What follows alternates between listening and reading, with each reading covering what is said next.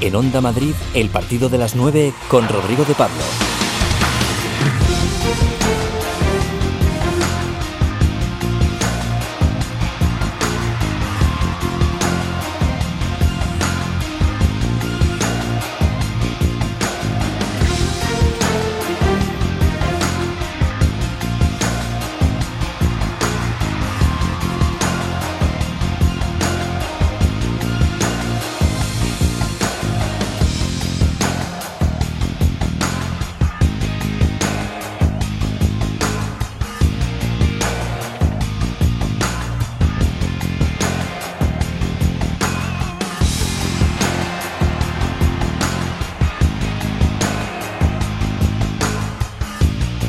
Buenas noches. Aquí arranca el partido de las 9. Ya sabéis que si os pasáis por aquí a esta hora, la luz del deporte siempre estará encendida. Se preguntaba anoche más o menos a esta hora Félix Madero, ¿y si fuera hoy? Pues a veces es, aunque a la razón no le sobrarán motivos para ser optimista, o quizá precisamente por eso, porque el fútbol y la razón no siempre se llevan bien, el Atleti tumbó anoche al campeón de Europa y alcanza el primer objetivo de la eliminatoria, que es precisamente que siga habiendo eliminatoria.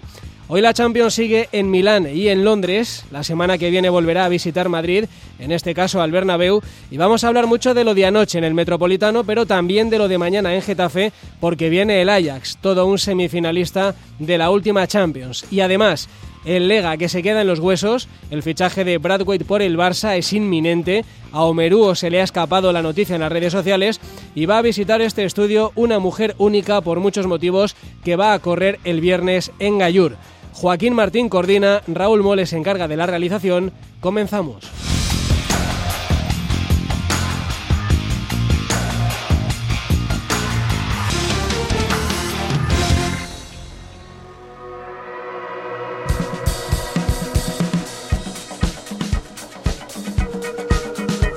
Miércoles 19 de febrero ordenamos las noticias en nuestro mapa de sonidos del día. Álvaro Cañete, buenas noches. Muy buenas, Rodri. El Atlético de Madrid saca pecho contra el campeón. Día de celebración para los rojiblancos y no es para menos. Han batido en el primer asalto al vigente campeón de la Champions con un partido de 10. No es la mejor noche que recuerda Simeone, pero se le acerca. No la, no la mejor porque no te da ningún título, pero pero emocionante. Hay- Hay noches que no se olvidan. Y hoy no hoy son de las noches que no que la gente no se olvida. Viene el mejor equipo del mundo, un montón de partidos ganando y podés ganarle. No pasaste, pero pudiste ganarle. Porque un partido todos tenemos opciones. El otro resultado de la noche fue el Borussia de Dortmund 2 con esos dos goles de Haaland. Eh, Paris Saint-Germain 1 con el gol de Neymar Jr. En juego eh, ahora mismo llegando al 5 de partido el Tottenham RB Leipzig y el Atalanta Valencia, ambos eh, partidos con resultado de 0-0. Bradwaite más cerca del Barça. El fichaje del delantero danés por el Barcelona se produciría a través del pago de la cláusula de 18 millones que tiene el jugador. Podría ser presentado mañana y el sábado ya podría debutar en el Camp Nou frente a Leibar. El Lega se quedaría con Guerrero, Carrillo y Asalé como delanteros. Y en el Barcelona ha habido reunión entre los capitanes y la directiva acerca del presunto plan del club de desprestigiar a los jugadores en redes sociales, según informó la cadena SER. Messi ha hablado después de la reunión y reconoce que el asunto es extraño. Bueno, a mí me agarró un poco de sorpresa, la verdad, porque estaba, no estaba acá y, y justo viajaba y cuando llegué me enteré un poco, un poco de todo. Y el presidente nos dijo lo mismo que, que le- lo mismo que hizo público, que hizo en la conferencia de prensa, ¿no? ¿Quedaste convencidos todos? Sí, la verdad que yo lo veo, lo veo raro, ¿no? Eh, que pase una cosa así, pero, pero bueno, decían también que, que había, había prueba, habrá que esperar a ver si es verdad o no. La verdad que mucho no, no podemos decir y sí esperar que ver qué pasa con todo esto. Yo la verdad me pareció un, tema raro.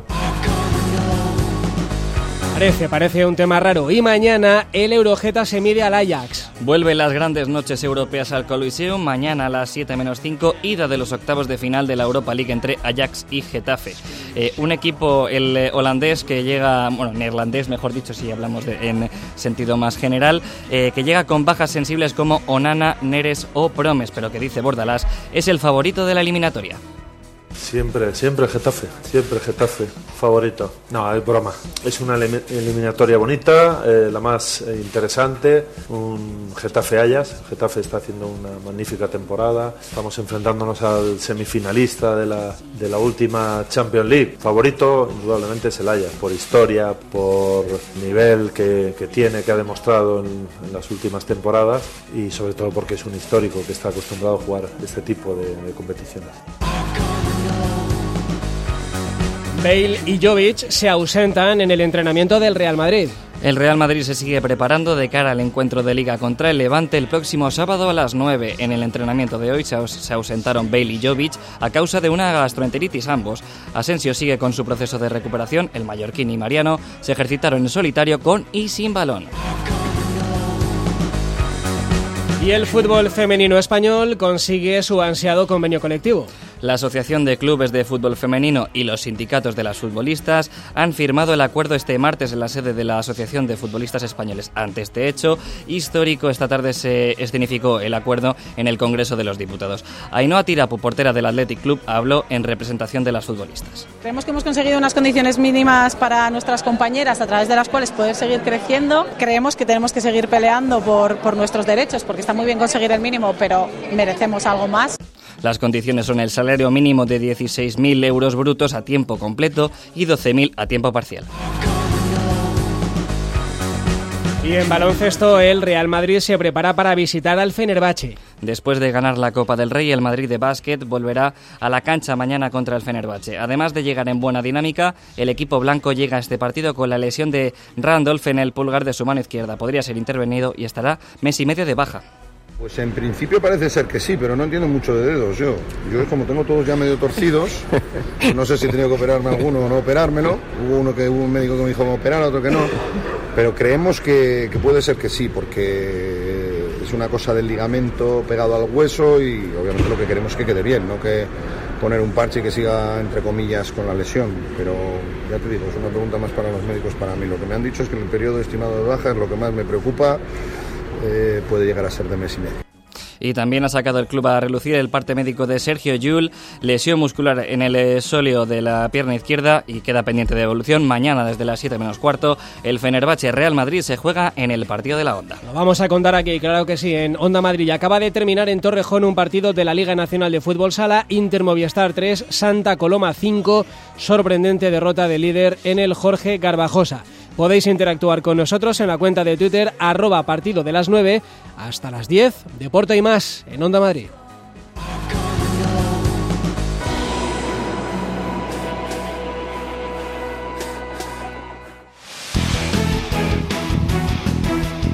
Los equipos madrileños juegan en el partido de la Onda. Este jueves, desde las seis y media, la Europa League regresa al Coliseum Alfonso Pérez partido de ida de los 16 de final de la competición europea. Getafe, Ayas de Ámsterdam. Además, jornada 25 de la Euroliga de baloncesto. Fenerbahce, Real Madrid. Vive el deporte de Madrid en el partido de la onda. Hola Marta, qué casa tan bonita y acogedora con el frío que hace. Estoy encantada. Me puse en contacto con Modico, fabricantes de casas con estructura de acero, y se encargan de todo. Proyecto, financiación, construcción y en solo cuatro meses. ¿Y quiénes me has dicho que son? ¿Modico? Sí, Modico. Apunta, modico.es. Recuerda, Modico con K. ¿Clases de inglés telefónicas donde y cuando quieras desde 3 euros? ringteacher.com, tu profesor de inglés por teléfono. 91 186 33 33. ¿Quieres conocer las historias más terroríficas de Madrid? OVNIs. Lugares encantados. Las historias más extrañas de la villa y corte todos los viernes a las 11 de la noche en Madrid Misterioso con Álvaro Martín.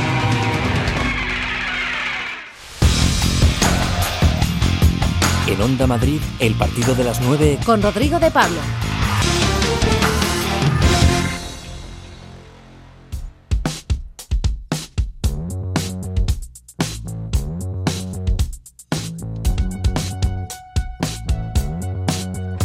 Miércoles de Champions, da gusto contemplar la jornada después de una noche como la de ayer. Hoy otros dos partidos de ida de los octavos de final en San Siro, Atalanta 0, Valencia 0. Jaume Domenech acaba de salvar el primero del Atalanta, una ocasión clarísima de Pasalic.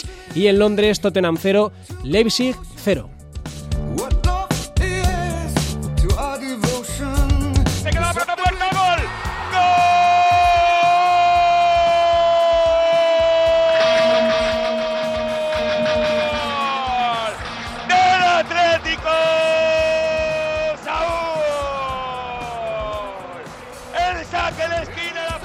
Gol de Saúl, victoria de prestigio del Atleti sobre el campeón de Europa, ambientazo anoche en el Metropolitano que sonó a Calderón y ambiente también esta mañana en el entrenamiento del equipo.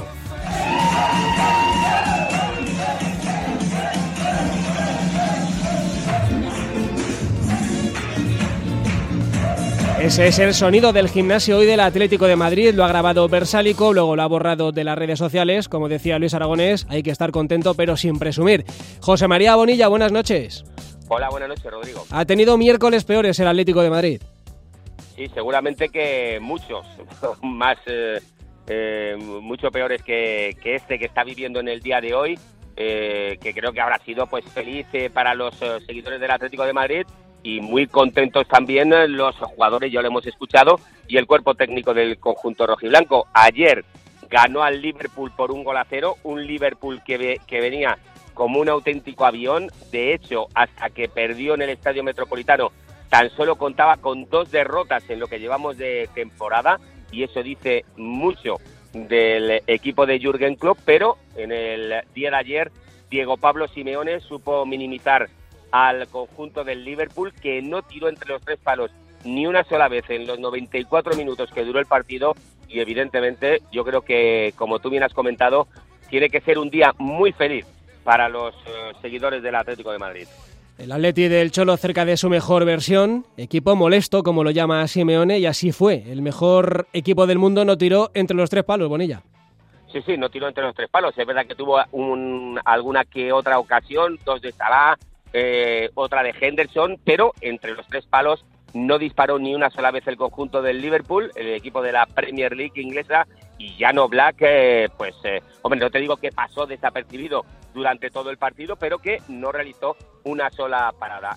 Simeone hacía este resumen del partido que yo creo que estamos todos absolutamente de acuerdo. Empezamos muy bien, encontramos el gol, tuvimos que retroceder porque nos llevaron a retroceder pero entendimos que podíamos defender también donde nos lleve el juego.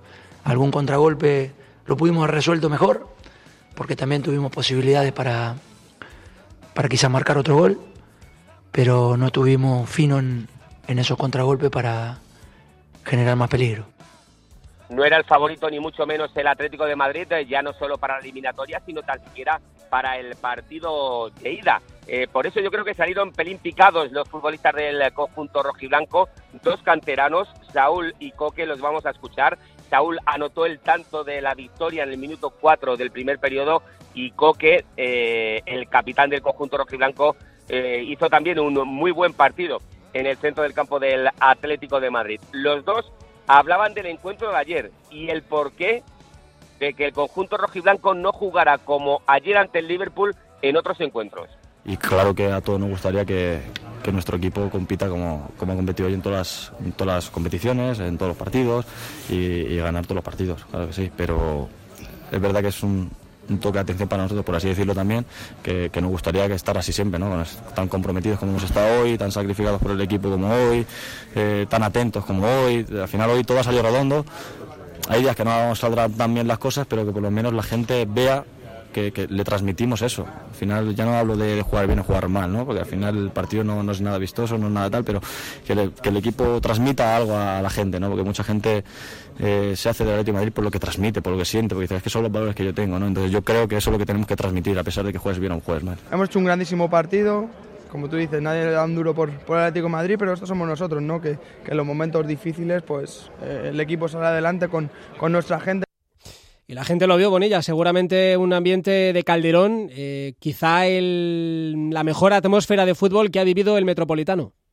Sí, dentro del estadio hubo un gran ambiente, pero es que fuera del estadio, antes eh, de que comenzara el choque, también lo hubo. Eh, dos horas y media antes ya había centenares de seguidores del Atlético de Madrid esperando la llegada del equipo y cuando el autobús giraba por la Plaza de Grecia con dirección Avenida de Arcentales, eh, camino ya del Estadio Metropolitano, primero se encendió una bengala, luego otra, posteriormente otra, hasta que definitivamente aquello parecía un auténtico fuego con color rojo que no solo hizo que saltaran eh, los seguidores del conjunto colchonero, sino que saltaran también en el autobús los jugadores del Atlético de Madrid. Eh, así contaban cómo vieron todo ese espectáculo de ida al Estadio Metropolitano Diego Pablo Simeone y Felipe. El sentir de, la respuesta de la gente que creo que de los ocho años que estoy, pocas veces estuvo a este nivel, porque fue todo el partido. Y la verdad que fue emocionante. Fue emocionante, de, verdad, te dan ganas de jugar, sinceramente. Hay noches que no se olvidan. Hoy no, hoy son de las noches que, no, que la gente no se olvida. Viene el mejor equipo del mundo, montón de partidos ganando y podés ganarle. No pasaste, pero pudiste ganarle. Porque un partido todos tenemos opciones tranquilidad de saber que cuando vos trabajás en equipo, cuando vos trabajás en bloque, se puede, claro que se puede. Increíble, increíble. Eh, nosotros, como ha dicho eh, ahora poco, que estamos mirando los móviles, ¿saben? En autobús y, cuando tomamos un, un shock, ¿saben? Miramos fuera, estaba todo rojo. Salió muy fortalecido Bonilla Lodi, seguramente eh, sea un punto de inflexión, un antes y un después para su carrera en el Atlético de Madrid, ¿no? Pues eh, seguramente que sí. Lodi jugó los 90 minutos, fue elegido el mejor jugador del partido, estuvo a un grandísimo nivel en defensa y también estuvo a buen nivel en ataque. Fue elogiado por sus compañeros y por su propio técnico, Diego Pablo Simeoni. No lo saqué hoy, ¿no? La rompió. Yo creo que estamos en un momento de, de exigencia absoluta para con él, porque sé que puede dar lo que dio. Y para llegar a dar lo que dio, se tiene que enojar. Para dar lo que dio hoy, tiene que pasar por momentos por los cuales ha pasado. Ojalá que tenga la capacidad para sostener lo que es lo más difícil, porque tiene 20, 21 años, venía de jugar un equipo diferente y se encuentra con un equipo que tiene que ganar todos los días. Y para ganar todos los días tiene que jugar como hoy, porque lo puede hacer. Y de mi parte, aunque por momentos me odie, en algún momento ya se lo dije, me terminará queriendo. Y también Bonilla ha tenido días peores Enrique Cerezo, que habitualmente da la cara en las malas y hoy también lo ha hecho en las buenas. Sí, en la sede de la agencia F se le otorgaba un premio a la jugadora rojiblanca Kenty Robles y hablaba el presidente del Atlético de Madrid del encuentro de ayer, de esa victoria ante el Liverpool. Hace una semana prácticamente estábamos, estábamos desahuciados y resulta de que de la noche a la mañana, por un partido de fútbol, pues volvemos a estar otra vez vivos y muy vivos. El partido de ayer fue un partido magnífico, era un partido que indiscutiblemente era muy difícil porque el equipo que teníamos enfrente es el mejor equipo en este momento del mundo y mm, llevaba casi 30 partidos sin perder, había empatado uno, había hecho alguna cosa de estas. Bueno, pues de repente llegó aquí y perdió. Eso no quiere decirse que estemos contentos por el resultado, que lo estamos, porque todavía nos queda un segundo partido de vuelta pero de momento dicen que el que da primero da dos veces y nosotros de eso sabemos muy bien, que nos anda muchas desde el principio y lo conocemos muy bien. Y eso es lo que comentaba Enrique Cerezo sobre el partido de ayer y yo creo que donde no ha estado afortunado es cuando le preguntaban por Anfield, por la vuelta en el estadio del Liverpool y por cómo es el estadio. Ahí yo creo que se ha venido demasiado arriba el presidente del Atlético de Madrid. Es un campo espectacular, pero me imagino que ayer... Pero viejo, muy viejo.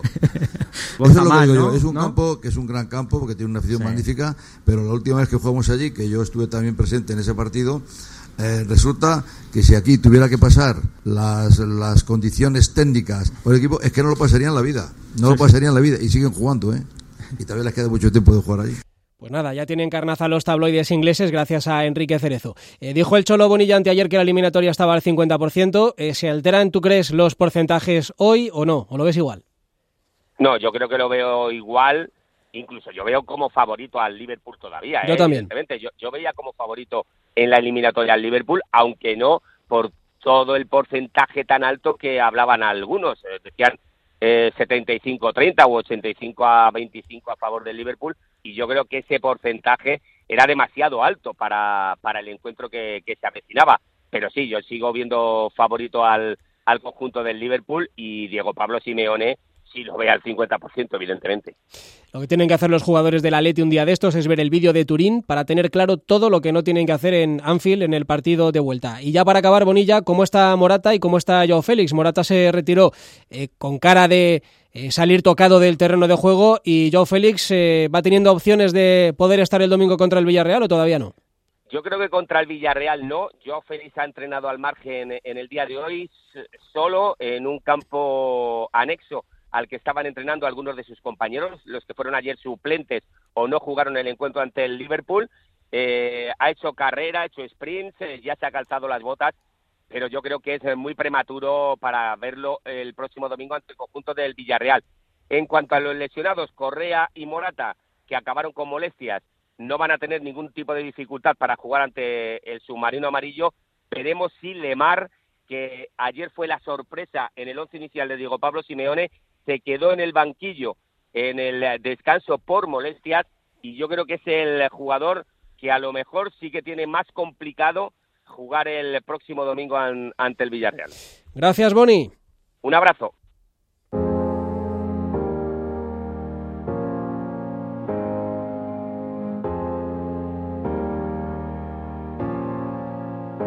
El partido de las nueve en Onda Madrid. Noche de Liga de Campeones, noche para llamar a Alberto López Frau. Hola Alberto, buenas noches. Hola Rodri, buenas noches. Si te parece, vamos con lo inmediato, que es lo de Milán y lo de Londres. En San Siro, el Valencia contra el Atalanta de Gasperini, el equipo más goleador de Italia, que ya va goleando. Bueno, va goleando, va marcando, va ganando. Ha marcado Jateboer hace unos minutos y se le va poniendo cuesta arriba al equipo Che. Es un partido muy peligroso para el Valencia lo tiene que afrontar sin la pareja de centrales titulares, con, con Diacabí, con Mangalá. En la jugada del gol, el Papu Gómez ha cruzado un balón que ha atravesado el área con una facilidad pasmosa hacia el segundo palo, donde ha llegado Jateboer, el holandés, para adelantar al Atalanta en el marcador. Y de momento lo está pasando mal el Valencia en estos primeros 20 minutos. Mal el Valencia en el otro partido en el Tottenham Stadium. Vuelve Mourinho a la Champions contra el Leipzig. De momento ahí no se mueve el marcador. De momento dominando el Leipzig, que ha salido con muchísima personalidad, con, con tres centrales, con Klosterman, con Ampadu y con Halstenberg con Leimer y Savitzer por delante. Mourinho tiene muchísimas bajas, principalmente sus dos jugadores más desequilibrantes arriba, como son Harry Kane y el surcoreano Son, que ya va a ser baja para el resto de temporada. Está jugando 4-4-2 con Ali, con Lucas Moura arriba, pero de momento cediendo la iniciativa totalmente al Leipzig, que es dueño y señor del partido en este arranque. Y está jugando en la Premier el Manchester City, el rival del Real Madrid, la próxima semana en la Liga de Campeones contra el West Ham. Partido en el descanso y ya ganan también los de Guardiola, ¿no? Sí, 1-0 con gol de Rodri, asistencia de, Kevin De Bruyne, en el minuto 30 ha llegado el primer gol del Manchester City, que está jugando con un 11 Rodri que bien podría ser el que presentara la semana que viene en el Bernabéu. ¿Y cómo suena? Con Rodri de... Sí, dime. No, no, ¿cómo suena? ¿Cómo suena ese 11? Pues mira, eh, Ederson en la puerta, línea de cuatro atrás con Kyle Walker, Otamendi, Laporte y Benjamin Mendy, por delante Rodri, dos interiores. Kevin De Bruyne interior derecho, David Silva interior izquierdo, Bernardo Silva extremo derecho a, pierna cambiada, Gabriel Jesús extremo izquierdo, arriba el Kun Agüero 4-3-3. Yo creo que si no hay ningún problema físico, ese será el 11 con el que jugará la semana que viene en el Bernabéu. Suena a equipazo, desde luego. Y de lo de ayer, eh, Alberto, algo que te pida el cuerpo decir y que no se haya dicho todavía del Atleti Liverpool. Bueno, pues a mí me decepcionó bastante el Liverpool, porque es verdad que tuvo un tramo de la primera parte en, el que fue el Liverpool de, esa presión alta, del intercambio de balones de un lateral a otro, de, de, llegada, pero prácticamente no tiró a puerta. Mucho mérito tuvo el Atleti, por supuesto. Pero sigo pensando que el Liverpool, habiendo mejorado en el juego de posición como ha mejorado, sus principales virtudes siguen siendo las que eran, poder correr, poder desplegarse, y eso lo sabía el Cholo. Y el Cholo impidió que el Liverpool pudiera jugar como más le beneficia, y ese fue el gran mérito. Y respecto al partido del Dortmund, yo lo esperaba, lo habíamos hablado, no era una eliminatoria fácil para el Paris Saint-Germain, el Paris Saint-Germain defiende muy mal, además cambió el sistema Tuchel ayer, salió con tres centrales, eh, Thiago Silva, lo comentábamos el otro día, no está al nivel que, debería estar para, para, para este momento de, de la Liga de Campeones, y el Dortmund se llevó el partido con un Holland espectacular, con dos goles, y la eliminatoria está muy abierta. Sigue favorito el Paris Saint-Germain porque la vuelta es en el Parque de los Príncipes, pero se ha puesto muy peligrosa la eliminatoria, tanto para el Liverpool como para el PSG. Vamos a tener que fundar la peña Haaland, ¿eh? eh no solo Sí, golea, sino que además podría ser recordman mundial en 60 metros lisos.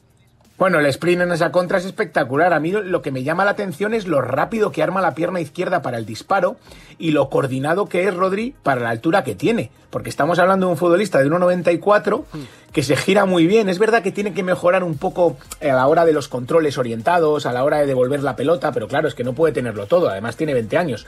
Pero tiene una potencia, una capacidad para generarse el espacio y disparar rápido. El segundo gol es espectacular. Cómo saca la violencia de ese zurdazo. Me parece que estamos ante un delantero que, que además tiene todavía un margen de mejora tremendo por la edad que tiene y que está llamado a marcar diferencia en el fútbol europeo. O eso parece al menos. Totalmente, pinta muy bien ese partido de vuelta, igual que el de Anfield. Yo fíjate, creo que el Va a tener que marcar si quiere pasar Sí, de, ronda. Me parece a mí que va a necesitar ese, ese gol por lo menos para, para y sufrir, ¿eh? y sufrir para, para pasar a los eh, cuartos de final. Y mañana un semifinalista de la Champions en el Coliseum, viene con bajas el Ajax, el Geta con todo, duelo de estilos. Eh, ¿Cómo lo ves? Bueno, pues ahora mismo, como está el Getafe, lo veo difícil también para el Ajax. El Ajax es favorito porque, evidentemente, en Europa tiene más pozo que el Getafe y, bueno, eso tiene un peso, no es un tópico, pero es verdad que tiene mucha más experiencia a la hora de jugar competiciones continentales. Es verdad que el Ajax viene con bajas, no es el Ajax de la temporada pasada, es verdad que lidera la liga y probablemente se va a llevar la liga eh, de los Países Bajos esta temporada con seis puntos de ventaja sobre la Z, con, con lo, lo comentábamos el otro día con, con Tadic que está jugando más en la banda porque está jugando Traoré arriba, con Babel en el extremo izquierdo, él es del Depor, pero no es el equipo que deslumbraba la temporada pasada. Si el Getafe está sólido, si el Getafe es el bloque que nos tiene acostumbrados con ese 4-4-2 de Bordalás y dificulta el juego de, de- de posición del Ajax, el Getafe tiene muchas opciones en esta eliminatoria. Pues a ver qué pasa. Vamos a hablar enseguida también del Ajax con el técnico del Tuente, que es español. Alberto, muchas gracias y hablamos la semana que viene. Muchísimas gracias, Rodri, un abrazo.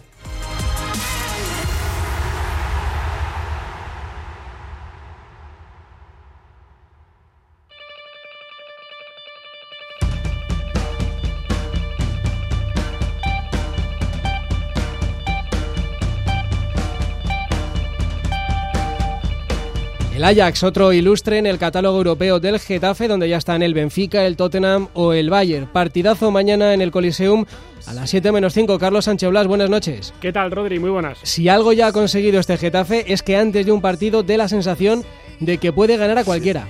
Completamente de acuerdo y además, eh, bueno, esta mañana dando una vuelta por eh, Getafe, por eh, la zona del estadio, incluso compartiendo mañana y café con eh, compañeros veteranos que habían estado en eh, 2008 en esa eliminatoria contra el Bayern, pues uno recuerda lo que fue aquella gesta del Getafe y tiene sensaciones parecidas, aunque todavía estemos en 16 de final. Y además la convicción de que el Getafe le puede plantar cara al Ajax. Como tú dices, le ha reventado partidos a equipos muy importantes en Europa y en España y por qué no le va a competir a un equipo tan potente que el año pasado estuvo en las semifinales de la Copa de Europa. Hasta el punto que hemos encontrado a un Bordalás incluso bromista que no es habitual cuando le han preguntado qué equipo era el favorito para los 180 minutos o 210 o 210 y penaltis de este Getafe.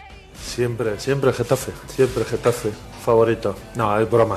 Es una elimi- eliminatoria bonita, eh, la más eh, interesante, un Getafe Ayas. Getafe está haciendo una magnífica temporada. Estamos enfrentándonos al semifinalista de la, de la última Champions League. Favorito, indudablemente, es el Ayas, por historia, por nivel que, que tiene, que ha demostrado en, en las últimas temporadas y sobre todo porque es un histórico que está acostumbrado a jugar este tipo de- de competiciones. A Bordalás le han llamado muchas cosas, pero lo que seguro que no esperaba es que en Holanda le llamaran pequeño Mourinho. Un calificativo que, bueno, esconde lo de siempre, ¿no? Lo de la etiqueta duro, se ha publicado en eh, Países Bajos, esa dureza del eh, Getafe, esa forma de jugar, ese estilo anacrónico, que no es real, ¿no? Porque eso no te coloca en eh, puestos de la Liga de Campeones en una competición como la española. Eh, a Bordalás, esto de pequeño Mou y esto de la etiqueta eterna ya le cansa desde hace mucho tiempo. No, me ha sorprendido ese calificativo, la verdad. No, no me gusta que me comparen con nadie. Yo soy José Bordalás y me hace muchísima gracia. Y en cuanto a, las etiquetas, pues ya, ya estamos acostumbrados. De alguna manera hay una intención de, de condicionar, ¿no? Condicionar a, en este caso a los profesionales del arbitraje y luego pues cuando dicen eso es porque también se preocupan, están preocupados. Eso, eso me gusta, eso es bueno. El Getafe va con todo, no piensa en la liga evidentemente, la ida mañana, la vuelta el próximo jueves en el eh, estadio Johan Cruyff, el ídolo de José Bordalás. Y salvo los no inscritos que son Antunes, Cabaco, Etebo y Amat Ndiaye, los demás disponibles para Bordalás, un equipo muy reconocible y un equipo de garantías para llevar viva la eliminatoria a la capital de Países Bajos. Habrá lleno, casi lleno en el Coliseum y viene el Ajax con su leyenda, con su estilo alegre, pero con bajas importantes. Sí, bastante importantes, ¿eh? porque podemos hablar de Bellman, el lateral derecho, pero sobre todo de Neres, extremo derecho muy bueno, de Quincy Promes, lo conocemos mucho del eh, combinado Tulipán. No está Onana, el portero camerunés, titular indiscutible, va a jugar eh, Bruno Varela, y bueno, son bajas importantes para un equipo que además llega con Tocado y que ha salido de una lesión eh, bastante problemática para él en los últimos tiempos. Va a haber, como tú dices, lleno casi total, 850 aficionados forasteros y pitará el partido el francés Rudy Buquet.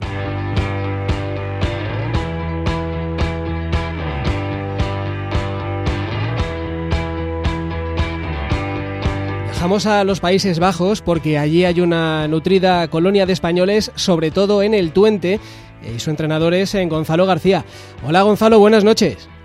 Hola, buenas noches. El Tuente, que además ya fue rival del Getafe hace unas cuantas temporadas en esta competición de la Liga Europa. Eh, seguramente eh, le suene tu nombre a algunos seguidores del Real Madrid y del Alcorcón, ¿no? Sí, bueno, jugué en el sí, de, de, Compostela cuando llegué de Uruguay con 15 años, estuve en el Compostela, de Compostela en Madrid y en, y en Alcorcón unos meses. Ha sido un auténtico trotamundos, ¿no? Como se suele decir en esto del fútbol. Bueno, sí, la mayor parte, bueno, de, de, España fui para en Holanda, donde jugué la mayor parte de mi carrera, sí, en nueve años, ocho, nueve años. Y bueno, luego en Maccabi Tel Aviv, y en, en Anortosis en Chipre, en Larnaca y y en Holanda otra vez un último año. Ahora ya en Holanda otra vez, pero de entrenador. O sea que bueno, sí. Un poco holandés. Eh, eh, y nacido en, en Montevideo y, y, te llaman Recoba, ¿no? Eh, ser uruguayo y que le llamen a uno Recoba, em, queda claro que es porque se le tuvo que dar muy bien esto de jugar al fútbol. Bueno, o porque eras el único uruguayo del sitio. Llegué a Compostela, era el único uruguayo, estaba en el compost y bueno, era el jugador más importante de Uruguay en, en, su momento, por supuesto, un fenómeno. Y bueno, me empezaron a decir de broma y, y, quedó y ya no me lo saco nunca más, que no me importa porque le tengo un, un gran admiración a él, pero, pero bueno, hay mucha gente que me conoce solo por Recoba, no sabe ni mi nombre. bueno, en total, ¿cuántos años, eh, Gonzalo, en los Países Bajos? Y pues a ver, yo creo que habré estado ahora de entrenador, este es el segundo año, y como jugador habrán sido pues ocho entre Groningen, Erenben, Heracles, pues sí, unos ocho años, nueve en total, casi diez. Nueve años en, en diferentes... Sí, el tiempo vuela, desde luego. Eh, nueve, diez años, eh, casi una década en diferentes eh, temporadas, en diferentes épocas. Y el Ajax siempre está ahí. Es el Ajax, tiene mejores o peores momentos, pero siempre vuelve, ¿no? Sí, sí, sí. Parece ser que ahora en los últimos años, dos, tres años, agarró otra vez fuerza, vamos a decir. Eh, yo en, muchos tiempos, muchos eh, en la época que estuve jugando, en muchos años seguidos era el PSV el que dominaba, pero es verdad que ahora el, el Ajax lleva varias temporadas a, bueno, que acertó mucho con, con algunos fichajes y económicamente está con, con, con fuerza, que al final es también lo que hace les permite seguir manteniéndose, claro. Eh, tiene esta semana muchos seguidores en Holanda el Getafe. Eh, ¿La Holanda que no es Ayasid quiere que gane el Getafe mañana? Sí, yo creo que todos los que no van con el Ajax, eh, sí, seguramente hay muchos que quieran, eh, que, que, que, sí. Los del Feyenoord seguro, eso segurísimo. Bueno, es un cruce de, estilos también, ¿no? El Ajax siempre está bajo el influjo de Johan Cruyff. El Getafe es otra cosa, a pesar de que Bordalás, su entrenador, siempre ha dicho que el, técnico que, que, ha hecho que él fuera entrenador ha sido Cruyff, que es el que más le ha marcado, pero son dos estilos muy diferentes, ¿no? Pues sí, pues sí, la verdad es que al Getafe lo, lo he visto no tantas veces, la verdad, como al Ajax, pero sí, el Ajax es un equipo, eh, pues, muy ofensivo. O sea, eh, que arma el juego con dos, tres jugadores y tienen muchísimos jugadores por delante de balón. Eh, normalmente intentan hacer presión alta casi todo el tiempo, eh, incluso te, hombre a hombre por momentos. Eh, entonces es un equipo intenso, muy intenso y que intenta estar en campo rival constantemente. Y el Getafe es lo que dice, tiene momentos. Es verdad que a veces también presiona arriba y lo hace muy bien, pero que, que quizás lo que lo hace muy fuerte es el poder eh, armarse y, hacer que sea muy difícil para el rival encontrar el, el espacio para, para atacarlo. Te pregunto por dos nombres. Eh, hay un artista ahí en el Ajax que a mí me tiene enamorado, que es Ziyech. Ahora lo ha comprado el Chelsea para la próxima temporada. Creo que es un futbolista de equipo muy grande y a lo mejor de 80 o 100 millones en el mercado actual, que le ha salido barato al equipo blue. ¿Qué te parece y, y si puede ser definitivo en el partido de mañana y en la eliminatoria? Y otro el portero Onana, que es baja y alguno dirá, bueno, Onana una de cal y otra de arena, una palomita y una pifia. Pero claro, va a jugar Bruno Varela, que no sé si lo has visto jugar, y mis compañeros eh, neerlandeses me decían esta mañana que es un portero de un nivel mucho menor. ¿Cómo ves lo de Ziyech y lo de la portería de? Eh, a ver, Ziyech es, es un jugador con un nivel técnico espectacular y con una zurda tremenda y que en cualquier momento puede sacar un pase o una cosa, algo diferente eso está claro, pero sí que es verdad que equipos como el Getafe puede, sin que le, cueste, le costará más encontrar esos espacios, pero bueno, si alguien lo puede hacer, o no solo él, porque el, el Ajax la verdad es que tiene muy buenos jugadores, Tadic te puede en, dos metros destrozar, eh, gente rápida por bandas, eh, pero bueno, pero sí que Siek puede ser un jugador muy determinante, si está bien, porque estuvo lesionado, y Onana realmente yo creo que es, es un porterazo, o sea no, no, creo que tiene muy pocos errores, una de, eh, porque, pero es verdad que tiene eso, que he escuchado a más gente decir una de cal y una de arena, pero yo le veo siempre las buenas, la verdad, así que alguna vez se ha mandado alguna, pero porque es un, un portero que tiene una confianza tremenda y en algunos momentos a veces igual se excede, pero, pero es un porterazo tremendo. Que, te, te, que, gana partidos. Muy bien, Gonzalo, pues eh, un placer saludarte. Por cierto, eh, mañana será una buena ocasión para ver en directo a Van de Beek, eh, que está atado por el Real Madrid para la próxima temporada. ¿Qué tal le va este año? ¿La sigue rompiendo como la temporada pasada? ¿Ha aflojado un poquito? Eh, ¿Ves que es bueno para el Madrid? Bueno, es, es, es muy difícil saber, ¿no? Porque el Real Madrid es un club muy grande, eh, Van de Beek es un jugador, es el típico mediocampista que de área a área, que llega al área 35 millones de veces, que llega a rematar, que es agresivo para defender, que juega fácil. Eh, es verdad que el año pasado estuvo espectacular, este año está bien, sigue estando bien porque es un buen jugador, pero bueno, siempre es difícil, ¿no? Saber lo que cuando llegas a Real Madrid, pero bueno, yo creo que tiene las condiciones para para poder, es un jugador que, que tiene una capacidad física tremenda y no lo parece, pero el partido que jugamos, por ejemplo, cuando jugamos contra ellos este año, me quedé sorprendido de, de, de las cantidades de veces que iba hacia arriba y hacia abajo y hacia arriba, no, no, no paró en todo el partido, y, y, bueno, pero yo creo que es un jugador que, que, le puede dar, es diferente quizás a los mediocampistas que tiene el Madrid. Ya eso gusta, eso gusta en el Bernabéu, eso de ir para arriba y para abajo. Pues nada, Gonzalo, sí, sí. que suerte en Utrecht este domingo, veo que estáis ahí en la mitad de la tabla más o menos, zona templadita, eh, mm. que os vaya bien, ¿no? El, el, domingo contra el Utrecht. Sí, bueno, partido complicado, pero bueno, venimos de una buena victoria contra la Z, que es el, el otro equipo con el Ajax aquí dominador, así que que bueno, estamos en, en, un buen momento para mantenernos, que es el, el, objetivo que tenemos este año, después de ascender. Pues a por ello, un abrazo muy, muy, muy fuerte, gracias. Muy bien, muchas gracias.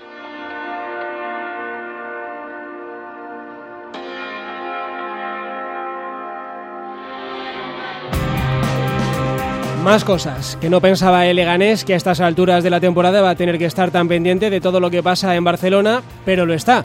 Diego García, buenas noches. ¿Qué tal, Rodrigo? Buenas noches. Y lo que pasa en Barcelona es que hay lío, ya ha dimitido la responsable financiera, el presidente se ha reunido esta tarde de urgencia con su equipo, la plantilla sospecha que el club ha iniciado una cacería a través de las redes sociales, una maquinaria para difamar a algunos de sus futbolistas. Ya hemos escuchado a Messi al principio, todo suena muy raro, y dentro de este caos el Barça aún ha sacado tiempo para cerrar un acuerdo con Brad Wade que mañana pagará su cláusula y será presentado en Barcelona. Así es, desde el pasado lunes estaba el agente de Martin Bradwaite en Barcelona para tratar de cerrar su fichaje por el, equipo culé y así ha sido. Mañana el Barcelona va a hacer efectiva esa cláusula de restricción de 18 millones de euros al Club Deportivo Leganés. Bradwaite mañana ya va a estar en Barcelona para ejercitarse con sus eh, nuevos compañeros. Hoy, de hecho, se ha despedido ya de los compañeros de Leganés. De hecho, Omeruo en sus redes sociales ha anunciado el fichaje de Bradwaite antes que nadie porque ah, en su Instagram ha puesto eh, enhorabuena, te echaremos de menos. Viven en con... Marte. ¿eh? Absolutamente. ¿Cómo son? Con una camiseta ya vestida de, de Blaugrana. Así que, bueno, prácticamente Omerú ha hecho oficial el, el fichaje. Y además, eh, bueno, el Leganés, eh, ahora lo contamos, pero se queda en cuadro. Hay que decir que esto es legal, porque es legal, pero es injusto. Esto condena a Leganés a jugarse la vida sin su delantero y además a no poder defenderse, ¿no? Porque solo puede fichar a un jugador en paro Tú fíjate lo que puede haber por ahí, ahora recibirá ofrecimientos, pero le deja desplumado para salvar la categoría. Absolutamente, absolutamente, es la norma que tiene la liga, ahora mismo no se puede cambiar, no se puede modificar. El pasado lunes, Victoria Pavón se puso en contacto con la liga para pedirle que si el Barcelona hacía efectiva la cláusula de rescisión de Martin Bradwaite, eh, ampliara o pudiera fichar el Leganés un futbolista con las mismas condiciones, es decir, pagando la cláusula sin tener que negociar con ningún club. La Liga va a desestimar esta petición, dice que evidentemente, eh, bueno, la Liga, la Real Federación Española de Fútbol va a desestimar esta petición, dice que evidentemente adultera la competición y que además es un cambio de normativa que no se puede producir durante una temporada. Pues así está la cosa para el Leganés, pinta oscura tirando a negra y el Barça que queda en evidencia, ¿no? Con esto de fichar un delantero da la impresión de que ha disparado contra todo lo que se movía y se va a gastar 20 millones de euros para que participe como mucho 14 ratos. Bradwaite con el Barça. Así es, y lo cierto es que deja al Leganés muy tocado porque son seis goles los que lleva Martín Bradwaite, es el delantero Pichichi, en este caso del conjunto pepinero y además el mejor futbolista sin duda del, equipo de Leganés. Por cierto, mañana a las 11 Martín Ortega, director general del club, va a hacer una rueda de prensa, eh, comparecencia de prensa, me imagino que para explicar eh, cómo se siente el club después de esta decisión del Barcelona y del futbolista. El Ichema Indias van a tener trabajo porque algún ofrecimiento va a llegar ahora. Seguro, seguro que va a llegar eh, ofrecimiento de futbolistas que estén en paro y a partir de aquí veremos si el Leganés decide incorporar uno de esos futbolistas que evidentemente muy en forma no va a estar. Gracias, Diego. A ti, Rodri. Malas noticias para el Valencia. Marca el segundo el Atalanta. Marca el segundo el equipo italiano todavía en la primera parte. Gol de Ilisic. Así que Atalanta 2, Valencia 0. Tenemos visita. Si quieres buscar empleo, prepararte unas oposiciones, montar tu propio negocio. En Madrid Trabaja te ofrecemos novedades. Atendemos tus dudas y debatimos con los mejores expertos. Nos ocuparemos de los colectivos con mayores dificultades y te enterarás de las profesiones del futuro. De lunes a viernes, a partir de las 3 de la tarde, Madrid Trabaja, con Javier Peña. Hola Marta, qué casa tan bonita y acogedora con el frío que hace. Estoy encantada. Me puse en contacto con Modico, fabricantes de casas con estructura de acero, y se encargan de todo. Proyecto, financiación, construcción y en solo cuatro meses. ¿Y quiénes me has dicho que son? ¿Modico? Sí, Modico. Apunta, modico.es. Recuerda, Modico con K. ¿Clases de inglés telefónicas donde y cuando quieras desde 3 euros? ringteacher.com tu profesor de inglés por teléfono 91 186 33 33.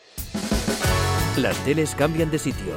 No olvides adaptar la antena colectiva de tu edificio para poder seguir viendo Telemadrid y la otra como siempre. Contacta ya con tu antenista.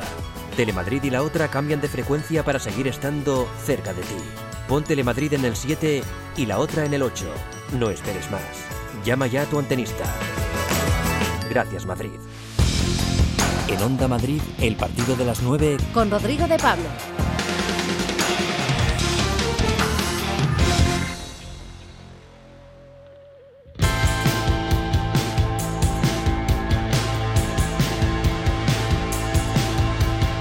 Hoy visita nuestro estudio una mujer muy especial, es de Madrid, pero acaba de llegar de Suiza, que es donde vive, y pasado mañana estará en Gallur en el meeting de Madrid de atletismo Además debe de ser una de las pocas deportistas que ha sido internacional en dos deportes y además le ha ido muy bien en los dos. Se ha colgado medallas en, los dos. Pedro Delgado, buenas noches. Hola, buenas noches Rodrigo. Pues sí, por su color de piel parece brasileña o cubana. Por su talla podría ser una top model de las muy buenas. Y mirando su entorno familiar debería estar ocupando un escaño en el Parlamento a favor de las políticas sociales. Pero corre los 400, fue alero de básquet, entrena en Suiza, como has dicho, y competirá en el meeting del próximo fin de semana en Madrid. Auri Boquesa trae a nuestros estudios con su adolescente sonrisa el sueño de disputar en Tokio sus terceros Juegos Olímpicos. Hola Auri, bienvenida. Hola, buenas. ¿Cuántas cosas? Ahora ya no sé ni por dónde empezar. Eh, muchas cosas, ¿no? Las que ha dicho eh, Pedro y todas son escrupulosamente ciertas, ¿no? Eh, sí, de, hecho sí. Y nada, un placer primero estar aquí. Estoy muy contenta, como bien has dicho, vine ayer de, de Suiza y la verdad es que me suele costar ¿no? poder acompañaros cuando, cuando se me invita, porque ya no estoy mucho tiempo en, en España. Y estoy súper contenta de estar aquí y sobre todo para el meeting de Madrid y para el Campeonato de, de España. Hemos tenido casi que cazarte al vuelo para poder hacerte esta entrevista, que no es fácil como tú dices. Eh, vas a estar en Gallur este fin de, bueno, este viernes, eh, pero vamos a contar, si te parece, tu historia desde el principio, porque ha dicho muchas cosas Pedro, y seguramente algunos oyentes ahora estén hilando cabos y digan, pero si es Auri, y yo lo he visto jugar en estudiantes al baloncesto. Sí, pues sí, a ver, ahora ya hace, jolín, cuando me pongo a pensar hace ya de, de eso, lo dejé en 2010 y es que estamos en 2020 ya. Ya no, ya no soy novata en, en esto de- del atletismo. Sí que es verdad que a veces eh, eh, me pongo un poco triste en el sentido de que cuando lo dejé decía, no, mi sueño es ir a, a, a- a Río eh, 2016 y luego ya lo dejo y vuelvo al, baloncesto. Y tengo 31 años, no, no me ha dado tiempo porque no he cumplido todos mis objetivos que me gustarían cumplir a nivel deportivo y yo no sé, creo que ya no me va a dar tiempo a volver al esto ni al baloncesto. Bueno, dejaste ya unas medallas conseguidas, fuiste internacional, eh, coincidiste con... Alba Ana Laura. Nichols, Tamara Valde. sí, sí. una- una generación de oro, ¿no? Con una generación bastante, bastante potente. Y te iba muy bien con el baloncesto. em, ¿Por qué alguien al que le va bien en su deporte decide cambiar? Eh, normalmente uno cambia si, si no le termina de llenar, si tiene algún tipo de crisis ¿no? de, de fe en ese deporte, pero no es tu caso, ¿no? Eh, ¿Cómo fue lo tuyo? Mm, Bueno, un- a medias. Eh, a medias porque sí que eh, cuando decidí dejarlo sí que me veía cada vez más lejos de mis objetivos el objetivo del, sueño olímpico con baloncesto. Eh, yo he sido internacional desde pequeñita, desde los 12 años eh, hasta sub-20, que es la última categoría inferior en baloncesto. Y la verdad es que contenta, ¿no? Me iba bien, iba cumpliendo ¿no? lo que querían los entrenadores de mí. Eh, nunca he sido muy talentosa en baloncesto, pero sí que tenía las habilidades físicas ¿no? para hacer lo que se me pedía. Em, pero mm, bueno, al final, cuando hice el cambio y empecé a probar atletismo, eh, tuve un año muy bueno, el primer año fue muy bueno, fue todo muy fácil, tres meses de entrenamiento, eh, campeona de España, fue como todo muy, muy fácil, pero luego la realidad no es esa. Entonces al año siguiente me, me metí la, leche, eh, por no decir otra cosa, y fue un año en el que no me fue ni tan bien ni en baloncesto ni en atletismo. O sea, que tu sueño era ser olímpica, tú querías ser olímpica, el baloncesto viste que te alejaba quizá de, de esa posibilidad, lo has conseguido con, con el atletismo, mm, ¿valía tanto la pena el sueño? Eh, al final era lo que tú tenías eh, en, en tus sueños desde que eras pregunta, pequeña. ¿eh? Vaya pregunta. Eh, sí, pero mm, sí que valía la, valió la pena. Pero tengo, es- tengo una espina clavada. En Londres no conseguí hacerlo bien.